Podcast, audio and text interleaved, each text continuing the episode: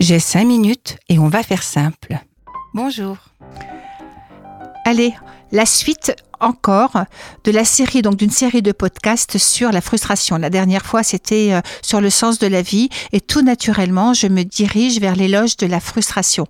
Je le répète, ça sera donc le thème de la future conférence qui aura lieu le 21 février à 18h30 à la piraterie.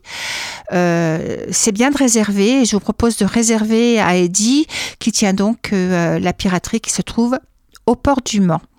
Alors, la frustration, pourquoi on doit y faire une éloge? Parce que euh, nous ne sommes plus habitués à être dans la frustration. Je vous l'ai expliqué, j'en ai fait pas mal de podcasts, nous sommes beaucoup dans le plaisir immédiat et que tout va vite. Et parce que ça va vite, nous ne savons plus et nous avons une intolérance à ne pas savoir tout de suite ce que nous voulons, que notre désir ne soit pas rempli tout de suite. Or, c'est juste pas possible parce que nous ne pouvons pas avoir tout ce que nous désirons. C'est du bon sens, c'est quelque chose de complètement logique. La frustration, ce n'est pas de la privation. Attention, c'est pas la même chose. La, frustration, elle est liée au manque, le manque qu'on ne peut pas toucher. Je vous avais expliqué la dernière fois ce que fait euh, la frustration chez un petit, hein, au moment où il a besoin d'apprendre le nom. Il est dans un tel état de colère et dans un tel état de souffrance que s'il n'est pas éduqué, s'il n'est pas rassuré, s'il n'est pas pris dans les bras, on peut comprendre qu'on n'a juste pas envie de retourner à cet état de manque. Donc on va tout faire pour euh, fuir l'état de frustration.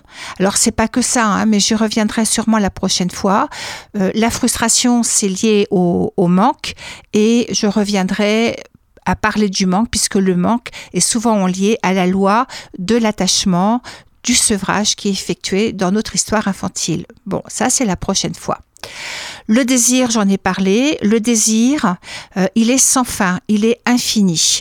Et nous avons à apprendre à éduquer le désir. Par contre, le plaisir, lui, le plaisir est souvent le résultat du désir. Et le plaisir, il est limité, il est déterminé. Il y a un moment où nous n'avons plus le goût. On peut toujours commencer, on peut manger un, gros gâteau au chocolat après une raclette. Eh bien, euh, on va en manger euh, peut-être euh, une cuillerée, deux cuillerées, et puis après, on va toucher quelque chose de la satiété et on n'aura plus ce plaisir, on va s'arrêter. Sauf que dans le plaisir toxique, eh bien, le cerveau est complètement déréglé et on ne touche pas la limite. C'est ça le truc, c'est que ça déborde. Le cerveau est déréglé, il en veut encore, encore et encore. Et c'est comme ça qu'on peut arriver à désirer quelque chose qu'on ne veut pas. L'homme aime le plaisir, normal. Et quand on a eu un moment de plaisir, nous n'avons qu'une seule envie, c'est de recommencer l'expérience du plaisir encore et encore. Et là, pas de pathologie. Sauf que ce que nous constatons, c'est que ce même plaisir peut donc être source de souffrance. Il est source de souffrance lorsque nous le contrôlons plus, lorsque nous sommes soumis à lui, lorsque nous sommes devenus des esclaves de ce plaisir. Je sais que je dois arrêter, je sais que ça me fait du mal, mais c'est plus fort que moi, je n'y arrive pas. J'en ai déjà parlé, hein. la volonté ne suffit pas. Si même on met la volonté, elle va s'épuiser. Alors il y a des gens qui arrivent à arrêter ces plaisirs toxiques seuls, mais c'est pas la majorité. La plupart d'entre nous, lorsque nous avons une attitude de dépendance toxique, eh bien nous avons tout un protocole à mettre en place. Alors c'est vrai que quand on parle de plaisir toxique, on va donc parler, vous l'avez compris, de dépendance. Moi, je vous parle de la dépendance à des drogues, à l'alcool, à la cocaïne, à l'héroïne.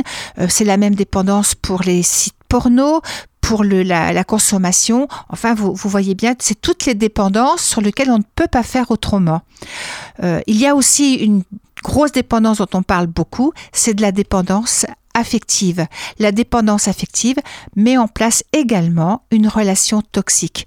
Mais J'en ai déjà parlé, mais il se peut évidemment que j'en reparle lors d'un prochain euh, podcast. Comment faire pour différencier un vrai plaisir d'un plaisir toxique. Bon, ben, vous l'avez bien compris, le plaisir toxique est toxique. Il nous fait du mal. Le lendemain, on n'arrive plus à se lever. Il y a une sensation de dégoût et d'humiliation et surtout on n'est pas fier de soi puisqu'on n'a pas pu se contrôler. Le plaisir, c'est une expérience du ressenti. Donc il nous faut prendre ce temps du ressenti et si ce plaisir est un vrai plaisir, c'est-à-dire un plaisir dont on ne va pas payer les conséquences. Un plaisir juste comme ça, en toute simplicité. Un plaisir qui ne se retourne pas contre soi. Si je mange trop, si je bois de trop, si je désire de trop, alors peut-être là, nous pouvons penser à la dépendance toxique. Je vais vite le savoir en premier lieu donc dans mon corps, puis dans l'intensité de mes ruminations. Le stress va se mettre en place. En effet, le plaisir est toxique pas seulement pour le corps, mais également sur notre langage interne. Il est donc intéressant d'apprendre à limiter le plaisir de l'extrême. Alors je vais reprendre une citation de Chamfort, qui est un écrivain français 1741. Voilà ce qu'il nous dit sur le plaisir.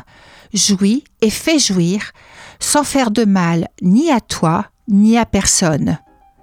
Se faire plaisir et prendre plaisir à vivre. C'est ce que je vous souhaite en tout cas pour cette semaine. Je vous retrouve la semaine prochaine. C'est Armel qui vous parle sur Radio Alpa 107.3. Au revoir et bon plaisir. Au revoir.